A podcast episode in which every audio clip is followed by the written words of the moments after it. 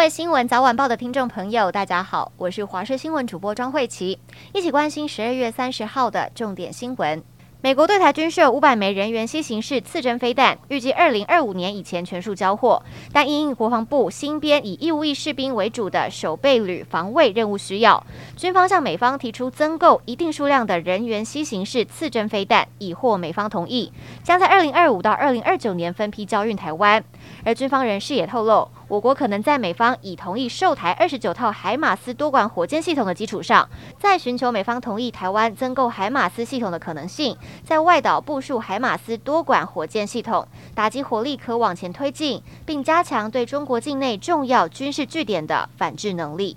高端涉嫌内线交易案专案小组调查发现，高端内部人士涉嫌在利多和利空讯息发布之前，就把内线消息泄露给亲友购买高端股票。市林地检署昨天指挥调查局兵分多路搜索高端母公司基亚以及董座张世忠的住处。今天一早七点多，董座张世忠以三十万元交保。高端周五早盘落在六十二点二元。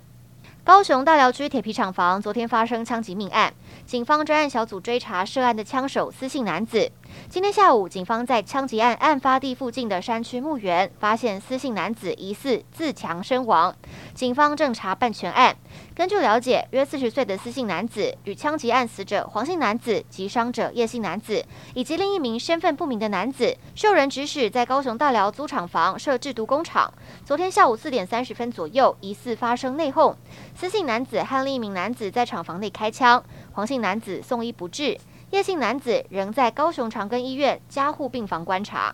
台中丰原东州路一处工厂仓库昨天晚间发生大火，造成四人不幸身亡，两人受伤。经查，起火处是亚速达公司。消防局火灾调查小组初步综合分析研判，起火原因不排除电焊作业火花引燃油漆容器挥发气体造成火灾，是否全力调查中。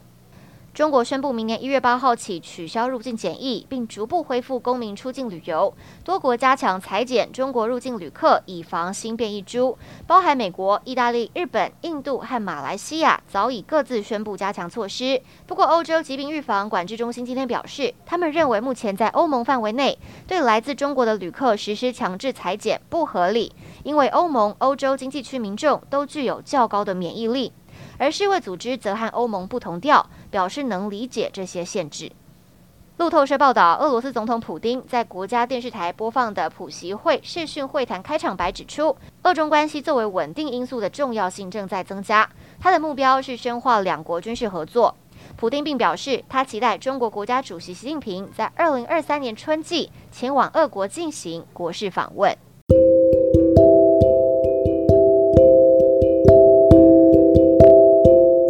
以上就是这节新闻内容，非常感谢您的收听，我们下次再会。